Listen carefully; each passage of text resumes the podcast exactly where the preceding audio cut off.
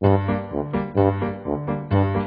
哪，时间不够，事情老是做不完，怎么办？别担心，就让高校人生商学院每周陪你充充电，找到方法不抱怨。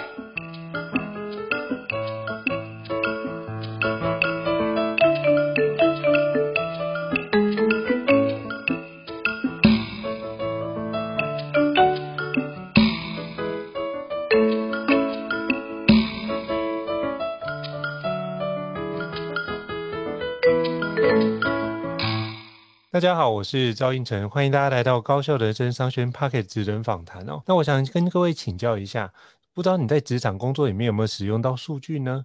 那这么多的数据，你怎么去分辨哪些是有用的数据，以及哪些是无效的数据？这么多的数据来看，你到底用了多少的数据来帮助你做经营跟管理呢？今天我们要跟各位分享一个主题，就是你家的数据用了几趴？知识数位化的未来已经来临了，那我们的工作即将如何被改变呢？当这个议题出现的时候，其实很多人都有不一样的想法。那今天我们非常荣幸邀请到我们鼎新电脑李浩宇总经理，我们这个行业的专家来做很重要的一个分享。欢迎浩宇总经理，浩宇总经理你好。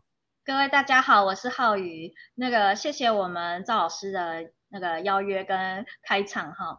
那先跟大家自我介绍一下，我是鼎新电脑装备制造事业部的李浩宇。其实我在鼎新一直以来，过去的十年来，其实我都是担任顾问的职能，所以其实应该有一些经验是可以跟各位做一些分享的。那我的经历里头，过去其实我们都是在协助企业的老板去做他的营运体质的部件，或者是甚至精进的改善。那当然还要有更多是为了打造他接下来对公司未来可能三五十年的规划而去做的，有一些的顶层设计的规划，所以这里头当然包含到了我们在制造业里头的基础的营运的流程，包含到公司里头的 ERP 的企业资源的管理，好，或者是延伸出去里头往下去针对前面的图文。好，研发段的图文管理，或者是后面的供应链的部件，然后以及在整个现场里头怎么去打造它的智慧化智能工厂，去做这样子的一个的规划，然后协助我们的企业老板能够将他的营运体质能够打造好，然后并且能够迈向他接下来希望支撑给带给他自己客户的价值。那这个是过去我在协助我们的企业客户里头的日常的作业的范围。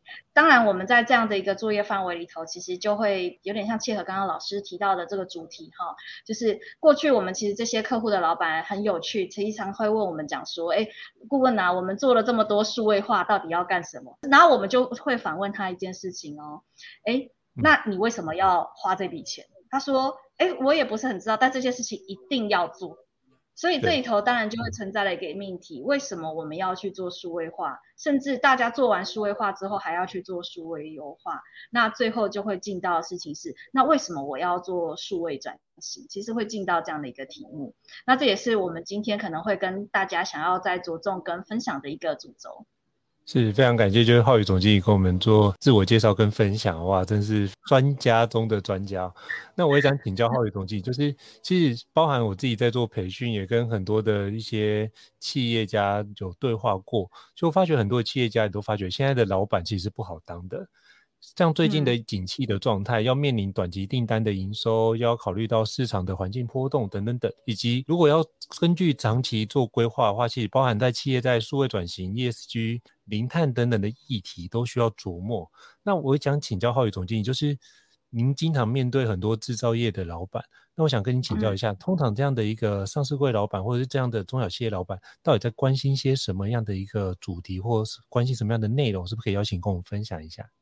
我们平常碰到的企业老板，其实一定要关注的，一定是比较偏向是政府法规趋势面向的内容。为什么一定要先看到这些东西？是因为不同的政府法规趋势下来之后，其实公司里头必须要做到的营运跟对应的对策是不一样的。所以以举例来说，像比方说二零二零的时候，疫情刚下来，其实那时候整个环境碰到的问题是什么？货柜订不到。然后呢，嗯、厂商的料也订不到，所以那时候大家拼命，老板在里头内部的政策的阴影，更多的是我们怎么样更快的能够把料抢进来，货柜能订到，能够安排出货。它的重点是还是要能够营收嘛。所以以前我们都会觉得按照客户的交期跟需求来，但是呢，他当时的情况变成是哪些客户的东西能够先出，他优先先出他的，因为这样子才能够赚到钱。可是呢，二零二一年底到二零二二年初的时候，开始就面临到一个问题，之前抢的那堆料积了一堆库存，但是那些都是虚增的。对，所以老板可能会关注的事情是，他发现了市场上可能有这个味道，其实可能都是虚增的这件事情。他怎么去下了一个决策，让下面的人能够快速的把这些东西要处理掉？那又或者是说，近期其实我们在谈 ESG，ESG 这个题目，其实它大概是在也是在二零二零的时候开始夯起来。其实大家怎么看这件事情，不同的老板看法不同。像我们这最近在跟一些老板聊，我们有些老板其实他大概三四年前也是中同样是中小企业相同规模的客户，他在三四年前他就已经在谈，他说他一定得先做，为什么？他的大客户已经在做了。他虽然现在还没有要求他的供应商，他接下来一定会要求。如果我能够先做，我在他中间的心中的平等一定会变高，所以我能够拿到订单。但同样的，我们近期也有碰到，同样是上市柜哦，但是呢，他可能会想的事情是，没关系，我还可以再等个三年的时间。那我还可以再等个三年时间，因为其实政府会到那时候才要求。他会到那个时候才要求，那他觉得这现在只要先收集资讯就够了，他得要往下做。这里头就会回到一个议题，其实不同老板在看不同的趋势，他会对应到的事情是内部的反应速度会是不一样的。这里头就会回到的事情是，如果我们能够越早的看到某些的端倪，那他接下来要回到的事情就是公司怎么样跟上这样子去做一个应变跟改变。所以这里头就回到不同的命题里头，下面里头我们应该要展开今年或者是接下来可能一两个月的主张跟主轴就会是不一样的内容。那这个其实就是一个老板他要在带领一个公司走出自己的这条路跟风向的时候，必须应该要注意。那所以这里头当然就会面临到的事情是，诶，如果我们能够早一点因应。老板已经有感觉了，下面的人又能够执行层又能够快速的去动起来，一起去应应这样的事情。那其实通常这个公司它一定是走在前端的。那如果你真的没有办法走在最前面，至少人家开始在大量做的时候，你也要能够跟得上速度。我们很常在开玩笑讲一句话，以前是要跑得很用力才会看到前面的人的背影，现在是什么？要考跑得很用力才不会落于人后。我们这这是我们领先的客户在谈的事情哦，你要跑得很用力，你才会勉强跟人家是在同一条线上。那这个就会是接下来每一个公司它会面临到的一个问题。嗯，不容易哦，就是要在这么多的变因之下，然后做出正确的判断。有些人可能会看到同一件事，有些人会等待。包括像我一些认识的一些企业主或是老板，他会想说，他后来给我一个观念，我觉得蛮好，就是他就说评断一件事情不是看。近三年，他说：“如果你放眼十年后、十五年之后，这个政策会不会做？如果这个政策一定会做的话，你现在早做一定比晚做来的好。”他就这样跟我讲。我们常之前在跟客户在建制的时候，其实我们也会去分析啦。嗯、有些人的建制，他是为了赶上别人，他其实是在补课；但是有些人的建制，他是为了未来。那我们觉得，其实理想的建制一定都是为了未来。所以这个回到刚刚呼应到我们前面讲，哎，很多客户跟我们说，顾问啊，为什么我要做数位化？为什么我要做数位化？但我们问他说，那你现在不要做可以吗？他又不敢舍弃这件事情，其实就在这边。那我们自己也在跟他们在聊的时候，那所以我们现在其实在讲一个概念呢、啊。就是数据到底一个，如果一个公司已经是就是三四十年，其实台湾中小企业很多都已经到二代三代了。如果已经三四十年，我们觉得设备是资产嘛，公司厂房这些是资产，那你觉得数据是不是资产？我会跟你说的事情是，每个老板都是点头，他们可能会都会先一愣，但是都会说数据是资产。那接下来我们下一个问题就会问，那请问这个资产帮你带来的财富？理论上，资产应该是生财工具，它帮你带来的财富有多少？每个人又一愣。那我们接下来下一个就问说，哎，那你可不可以跟我们分享？你觉得这个这个数据，我们收集了这么多嘛？因为我们很多客户真的是老客户的。很多是老客户，用我们现有人用了二三十年，而且一直在用不同的模组。那我们就问啊，我说，哎，你看哦，先不谈其他线，可能光 ERP 的表单、订单采购报价，然后进货、销货，然后又是制定，又是领料，又是入库、又仓库的，好，还有一些制成类的内容。然后你平常又有些这些应收付账，你认为这些数据里头协助你用决策的有多少？然后我们每个客户就会呈现了一个有点沉思的一个状态，嗯、然后就开始有人说，呃，我觉得大概呃二十趴吧，我觉得大概五趴不到吧，我觉得怎么样吧？他说我们现在有用这个开会，但是问他实际用多少时候，他开始就每个人都愣住。我们现在目前听到最高分的答案是说自己用了五十趴，很厉害。但是平五十趴。这个我跟你讲，这个很厉害哦。但是平均来说，几乎不到二十。我们的大宗是不到二十趴。那这里头就会有一个议题，那我们就会就开始在反思这件事情啊。我们请同仁收集了这么多的数据，花了这么多时间，那为什么要要收集这些东西呢？那每天把这些东西拿去做其他事情，开开心心早点下班，不是很好吗？但是老板也说，哦，这件事情不能不做，他还要做。所以这里头就会回到的事情是，我们觉得数据是资产，而且他觉得这件事情接下来一定会要用到。那很大的问题就已经不是、嗯、数据，已经不是在怎么收集，而是在怎么运用。那怎么运用，就回到了刚刚趋势的这个命题。当老板听到了一个新的趋势变化，一个新的政策法规下来的时候，我们应该要快速的运用数据。如果这个数据我已经有了，比方说刚刚说的，呃，我们发现接下来根本不会有那么多订单，我要开始抛库存了。他的人知不知道要抛哪些库存？诶，我们很多客户说知道要抛库存，但不知道要抛哪些，觉得每个都会用到，又觉得每个都不会用到。那数据其实就是要协助老板。如果今天有一个政策是我们要来抛库存，那我们知不知道应该要抛哪些的影响性？它的价值是最高的，它的损失是最低，而且能够在最短的时间完成。好，或者是刚刚有前面提到二零二零的时候，我们的重点已经不是哪些料时间什么时候到了，那根本就不是你决定，是供应商决定。那我们的目的只有是什么？哪些东西可以成套组装？像电子业可能成套组装出货，机械业它整个设备能够完成才能出机。哪些能够整个配套？我优先做这个，我其他的先不做的。我甚至要从其他的机台拆东西下来，就是要做它。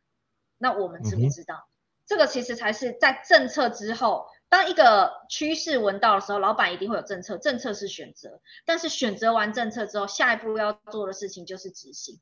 那你执行的时候，你怎么我们怎么运用数据去协助这样子执行的决策？这个其实才会是真正我们接下来要用数据的观念。尤其台湾的中小企业其实已经传承到这个时间，这个更为重要。因为其实很多的经验知识，我们常会谈一件事情哈，为什么工厂每天公司打开门，厂长走进去，他看到都处处是问题，处处是改善点。但是一个基础的员工进去的时候，他就觉得今天就是开门，哎，这个机台还没开，把它打开。但是要为什么要开？要开什么？开了要干嘛？他可能就只想的是打开。那你说数据在不在？没有人说进到系统的数据才是数据。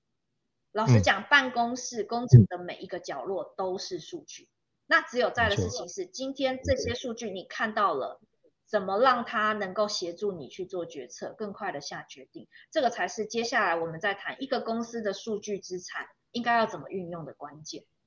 我觉得这很重要，因为包含刚刚我非常认同，就是浩宇总经理提到，就是不是你看到的数据才叫数据。包含之前我有就是协助那个工厂，他们刚好就是做五 S，然后他们就是因为摆放的位置不对，影响到它的那个完成的制成的速度，他们一算影响的差别差八趴，然后就直接这样可以让量能直接增加八趴的状态。他说只是做的一个些微调整，但是那个时间的耗损的累积就很惊人。然后一年下来就，他说这是一个他们没想过的一个情况，没想到一个小小动作可以改变这么大的事情，所以我就说那个很多时候是你没有收集到这个数据，不代表它不存在，或者只是你没有意识到这要收集，所以我觉得用数据去做很多事的推动是一个非常重要的一个环节。我就说，其实就像刚刚老师你提到的，我觉得这个就是一个很有趣的一个议题。嗯、其实过去啊，我们在协助我们的客户去做导入的时候啊，是我们常常都是把结果记进来。就是所以回到事情是，哎，我今天已经有了一个决策行为之后，我可能去把系统里头的采购单或制定单把它做出来。但是我们后来其实，在开始深入，大概二零一零、二零零九一零的时候，我们公司开始去做行业的分流，业务跟顾问全部都分开了。都有去开始去深入了解行业。那我们在理解的过程中，其实我们就发现，其实机制跟流程可能比系统的怎么运用更重要。它是走在前面的。那、嗯、举例来说，我今天像我们常常会讲说，哎，金石生产嘛，金石生产最后可能会最后要有个可视化看板。但金石的概念是什么？如果我前面没有谈到节拍的运转，我没有谈到动线，怎么让动作变得更少？其实你今天就算不管怎么放回到系统里头，它都是没有用的。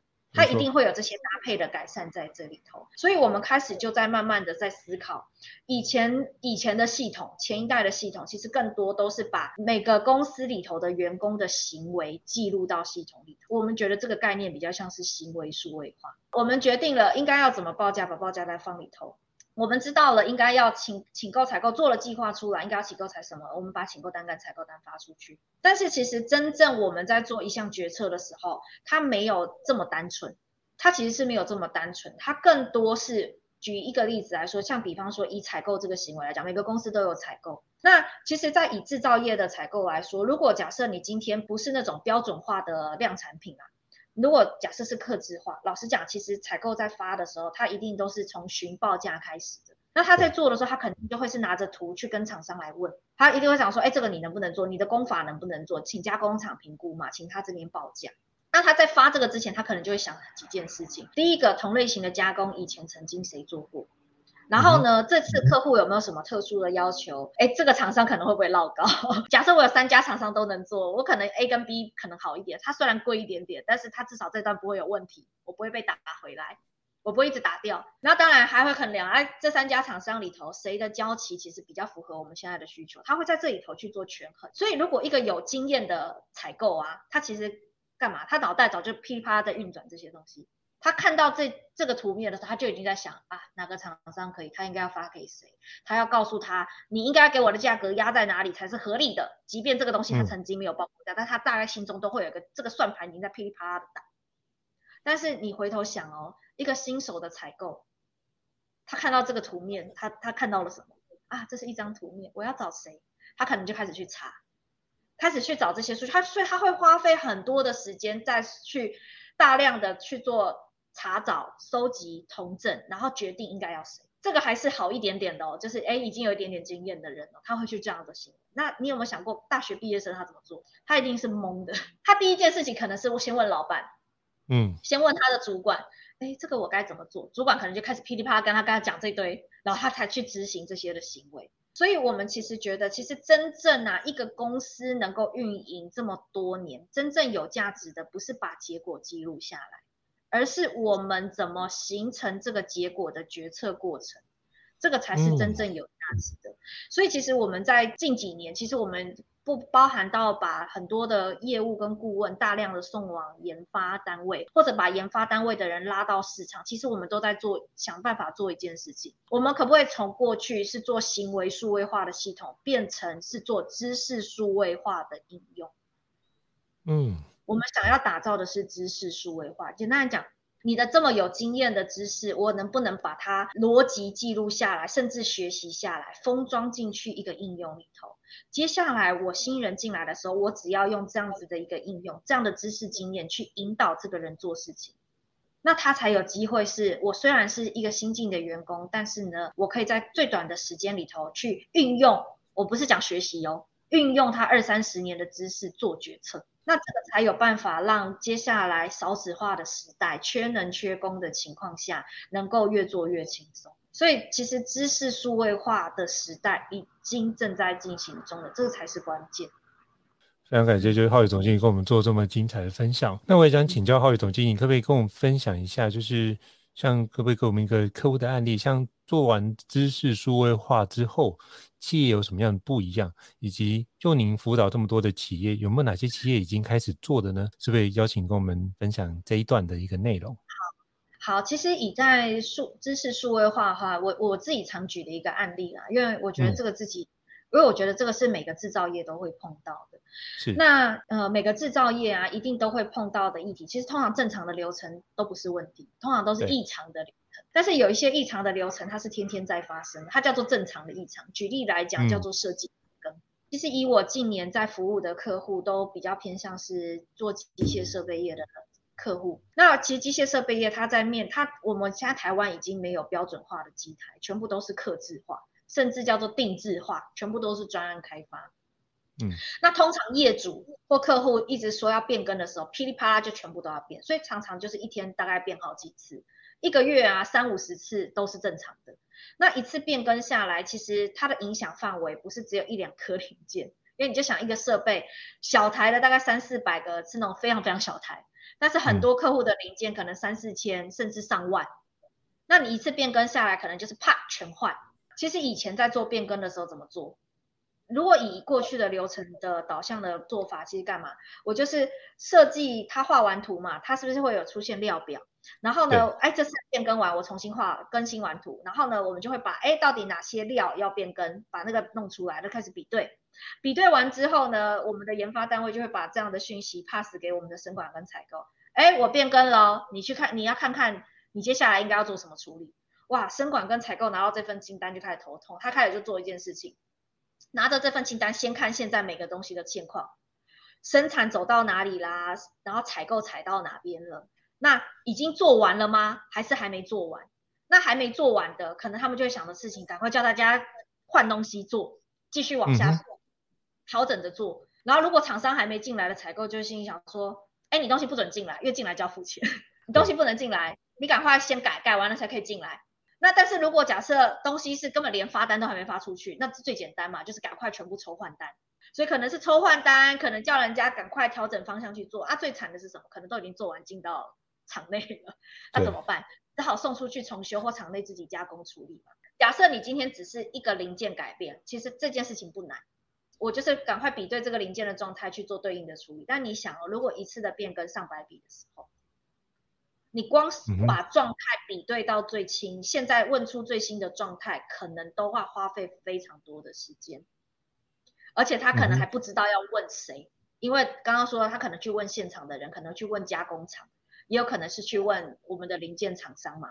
其实你有很多人是需要去沟通的。所以在未来知识数位化的时代的时候，就是我们应该是要怎么去沟通，哎，怎么去做这个决策的过程，我们应该是要把它能够封装好，去引导我们的同仁做事情。所以以这刚刚的例子来说，如果我已经知道这个东西还没有走到后面，我是不是很快的就让直接告诉你说，哎，这些单子其实你都还没有走到后面，我是不是就直接抽换单就好了？甚至我不要问你要不要抽换单。嗯帮你处理完，所以这种高复杂的人需要去做的事情，其实就应该是要让应用或系统来协助你做，就或者是应用我们这种智慧 AI 的新技术来帮你做，这是第一个。那当然走到一半的，我可能会有一些状态的比对，那这些状态比对，我可不可以更快的帮你比对出来，告诉你说，其实这一类型的你的决策应该是要朝这个方向。它有点像，就是有一个主管在告诉这些人说：“哎，你其实就应该这样做，我已经帮你找出，甚至已经帮你找出来，就是这些都是采取这样的决策模式。那你只要看有没有问题，没有问题干嘛？赶快通知，让这件事情能够往下执行。所以如果需要电话沟通的，赶快直接就给你联络人，让你能够往下电话沟通。啊，有些其实只要已经有固定默契的，你只要讯息发过去，人家就会处理了。”他可以真的是花更多的时间是在去做人与人之间的有效沟通，嗯、而不是在做大量的数据的比对查找，还要登录到系统。这个其实才是我们认为未来的工作的形态应该要有的一个模式。好，所以人的行为，以前我们在做 ERP 的时候，可能更多我们会强调事情是要把什么东西记录回去流程表单里头，但未来应该更多是我边做完这件事情的时候，我就已经去。引导他去做这样子的一个决策的进行，决策完的时候，他就已经跟厂商沟通完了。你跟厂商沟通完的同时，是不是就有决定？我我们系统直接就帮你产生出应该要有的表单，采购做的又快又好啊，但我又符合原本的内稽内控循环，对吧？其实这个才是我们认为未来在做企业应该要做的事情，要协助他们做这件事情。其实我们就是把刚刚的这些应该要决策行为里头会运用到的知识，全部放在这样子的系统跟应用里头，然后去引导我们的人去这样做事情。那所以我们才会说，哎，其实如果是这样子的一个的作业模式，未来的应该就是可以实现的事情是，每一个员工的知识是可以被穿戴的。嗯，我今天虽然新人进来，但是我可以把老员工的知识。穿戴在我身上，所以如果是在这样的情况下，没有人规定我我进来我就是做业务，就是做采购。我甚至今天有组织的轮调，或者是我们今天哎大家请假，或者是有代理人的时候，好，我们也可以的事情是随时去做这样子一个替换，因为它更多其实是让老员工的经验，或者是企业已经封装好的经验，去引导这个人去做事情。那可能差别只有在就是，哎，我跟我沟通的人，这个人我熟不熟而已。我们就可以花更多的时间是在人与人之间的沟通，而不是在做这种重复性的工作的整理。那当然，这个的时间也可能更多的可以让大家花的时间在不是重复学习已经有的知识，而是在既有的知识运用上，看看还有没有其实是可以再迭代更新的。所以他我们常会说嘛，哎，既有的知识是已经建造好的规则，或者是我们学习已经建造好的规则。但是呢，如果我一直都在花百分之九十时间都在学习已经建造好，我只有百分之的时间可以去打破跟创造新的规则。那我们可不可以让已经好的规则，我只要花百分之十的时间？那我另外九十的时间要干嘛？其实是应该要协助我们的呃公司去创造更新的价值。诶，我去看看有没有可以精进改善的地方，或者是我其实是翻天覆地的改变，可能是新的盈利模式。他花更多时间去想新的盈利模式，但是他的盈利模式在想的时候不会是天马行空，他还可以回头来跟企业里头去交流的事情是，我们现在有没有过去已经有的经验跟能力。是可以支持这样子的营运模式的转变的。我举一个例子来说哈，呃，我们其实在过去的两年呢、啊，不是疫情吗？其实很多我们做设备的厂商，其实也在做口罩的生意。那他他为什么可以做口罩的生意？是因为他能够生产这样机，因为做这样的机台其实不难。所以他今天只要他打算要抢一个快材的时候，他就说，哎，我可不可以做？我能做，我就开始打造了。所以很多人就是做，哦去年就开始在拆机台了，做了两年生意就结束了。那另外我们也有客户啊，就是以前我们做一个设备，就想的事情是要卖出去嘛，对不对？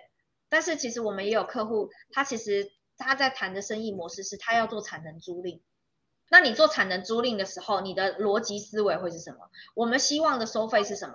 我不用再去卖机台收费，而是你今天白使用，你用了多少？因为我们客户那是做印刷设备的，那你印了多少，我就要求你付多少钱。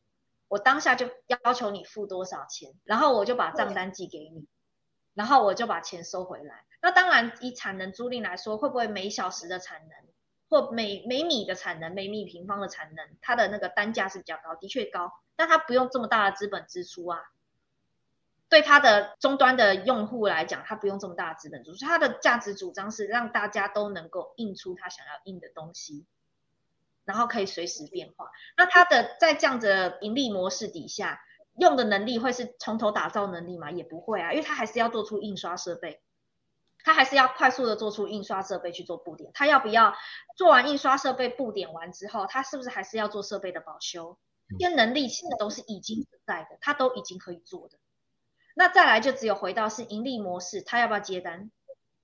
它有接单啊。只是它的接单模式以前是对企业的客户接单，现在可以对终端使用者接单。它就是边使用的时候边接单，所以你看接单的流程还是在哦。接完单之后呢，他用完的当下，他的出货流程在不在？也在呀、啊。它就是把产能用了多少，他就是告诉他我要寄一笔账单给你，然后就开发票给他。所以这些这些的公司的这种企业运营流程，你刚刚说的订单啊、出货对账的流程，其实都还是存在的，对吧？只是对象不同了。如果我今天有了这个想法，我可以怎么样更快？有了这样的新的价值主张，我可以怎么更快的去让其他人知道？这个就其他人去做运用，那这个就会让那个企业主可以往下去做推动跟运用，这个就会是非常核心的关键。所以未来的的企业的运作模式啊，随着新技术的发展，我们其实会认为啊。思维会比技术会更重要。可能我们会想的事情是，哎，老板应该要怎么想，跟高效的工作者应该要怎么。那我们先回到刚刚的高效工作者嘛。我我应该未来的环境应该是，我今天不会是从头开始学习，而是我在前辈的经验上去做知识，去做知识的价值的新的创造跟运用，所以我们才有机会是新手变熟手，越做越轻松。回到了是老板，那老板的想法他应该会是什么？他其实应该是要怎么样去协助我们的员工打造一个这样更高效工作的一个环境。所以他要的是创造员工，让他可以是你不要再去学习那些重复性的工作，而有的这些的知识资产、经验资产，它可以有效的运用，并且他可以在前个三十年知识已经有人可以给他，他就直接运用了。那他来创造下一个三十年，应该要给下一个三十年的人运用的知识。回到刚刚说的，诶，如果我今天又有这个新的知识去运用，然后有新的盈利模式产生的时候，有没有可能未来每一个人？不见得是要大企业家才可以做老板哦，我有没有可能个人工作者也可以是老板？因为刚刚说嘛，新的盈利模式，它接下来就是，那我有了这样的想法，我一定要自己做起嘛。如果别人的知识是我可以拿来运用的，谁规定我不能拿 A 公司或 A 工作者的知识来运用？我接下来要的事情是更快的把我的想法想出来，我的价值主张提出来，把我的想法定位出来，把我的客群定位出来，然后接下来我就是把这些知识跟应用全部整合，把它融合起来，变成我新的盈利模式。那我因为我的知识已经随处可取了，随时可以运用了，更快的我们就只要是把它执行出来就好了。所以关键未来的企业的运作非常重要的事情就是知识一定是可以。被流转的，而且它的经验传承一定是更快速的。那最终我们回到终端的用户里头，我才可以运用别人的知识，不是重新学习别人知识，有一个更好运用知识的环境，而不是重新所有只要今天有新的趋势环境变化下来的时候，我又重新打造建置一个新的环境，而是可以在既有的环境上去做变形。那同样的是。打造这样的环境，一定要是资本很高的人才能做吗？其实不会，任何的一个改变都可以从一个小处着手。所以我们会讲说，小投资它一样可以带来一个价值跟转型的一个升级。它是一个可以快速产生一个像龙卷风暴的效应，我只要有一个点可以切入，这样子的切入是可以更快的去凝聚这样的资源，是能够更快的去翻转我们接下来想要谈的价值主张。所以未来每个人都有可能有机会，他可以将他自己想要的这种价值主张，去透过这种知识迭代的方向去做实践。所以这是我们会认为未来的，不论是工作者啊、企业啊，或者是我们的工作室、个人工作室的一个这样的想象。透过这样知识可被穿戴以及可被保存的方式，其实就可以让新手很快变成熟手。那可能你聚焦在单一职能的状态，可能是过往的经验，你现在开始要朝就是通才，就是全能的人才的地方着手。我觉得这也是很多工作者的一个很大的转变哦。我也想跟就是浩宇总经理请教一下，因为我知道就是七月十四号。鼎新电脑有举办数字驱动未来企业的线上峰会，就是希望透过这样的峰会，帮我们把之前刚刚提到的，不管是数位化或者是智能化这样数字驱动的一个未来，帮助我们去做这样一个思维的转换。因为我们也知道，就是建立新的思维，才是可以让我们看见未来的一个很重要的一个环节。那是不是可以邀请跟我们分享一下这个活动呢？就我们七月十四会有一个这个数字峰会的这个活动，那我们当天其实邀请来的第一个是我们的总裁叶子珍总裁会出来来跟大家。讲那个鼎新电脑是台湾 ERP 的一个龙头厂商嘛，我们对于未来企业的运作，其实会有一些自己的看法跟观点。那那天其实会是由我们总裁来去做这段的一个分享。我们认为下一个时代的企业运行会是什么样的一个变化？那同时我们也会邀请我们的好 Metis 平台的研发的副总裁，就是我们的秀春总来去来谈。鼎新怎么在在技术上运用新的技术去做到这样这这一端的支持？当然，我们这边其实也特别跟我们微软的陈仲武总经理这边来邀约，请他这边也来谈微软的新技术怎么应用到我们这个 Metis 平台来协助企业去做这样子的一个运作。那最后，当然我这边还是会有一段的是，就是现在我们已经在做的这样的一个应用场景的分享，已经实际上是已经有客户在运作了。在这样运作下的客户里头，他的员工是一个什么样的一个心声？老板是一个什么样的想法？也想跟各位去做一个这样的分享。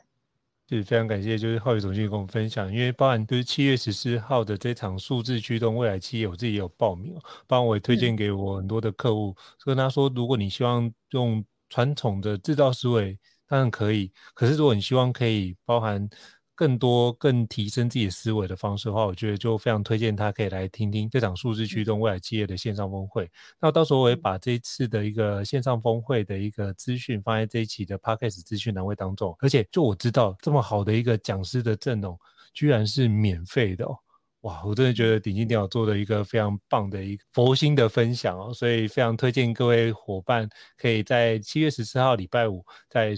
线上赶快报名，就是数字驱动未来企业的线上峰会，我相信你也可以收获很丰满哦。那我非常感谢，就是浩宇总经理来跟我们做这么精彩的一个分享。那如果各位听众觉得高效人商学院不错的话，也欢迎在 Apple Podcast 平台上面给我们五星按赞哦。你的支持对我们来说是一个很大的鼓励。那如果还想要听相关的一个主题，也欢迎 email 或者讯息让我们知道，我们陆续安排像浩宇总经理这样的一个专家来跟各位伙伴分享。再次感谢浩宇总经理，谢谢。那我们下次见，拜拜，谢谢。谢谢大家，拜拜。高校人生商学院，掌握人生选择权。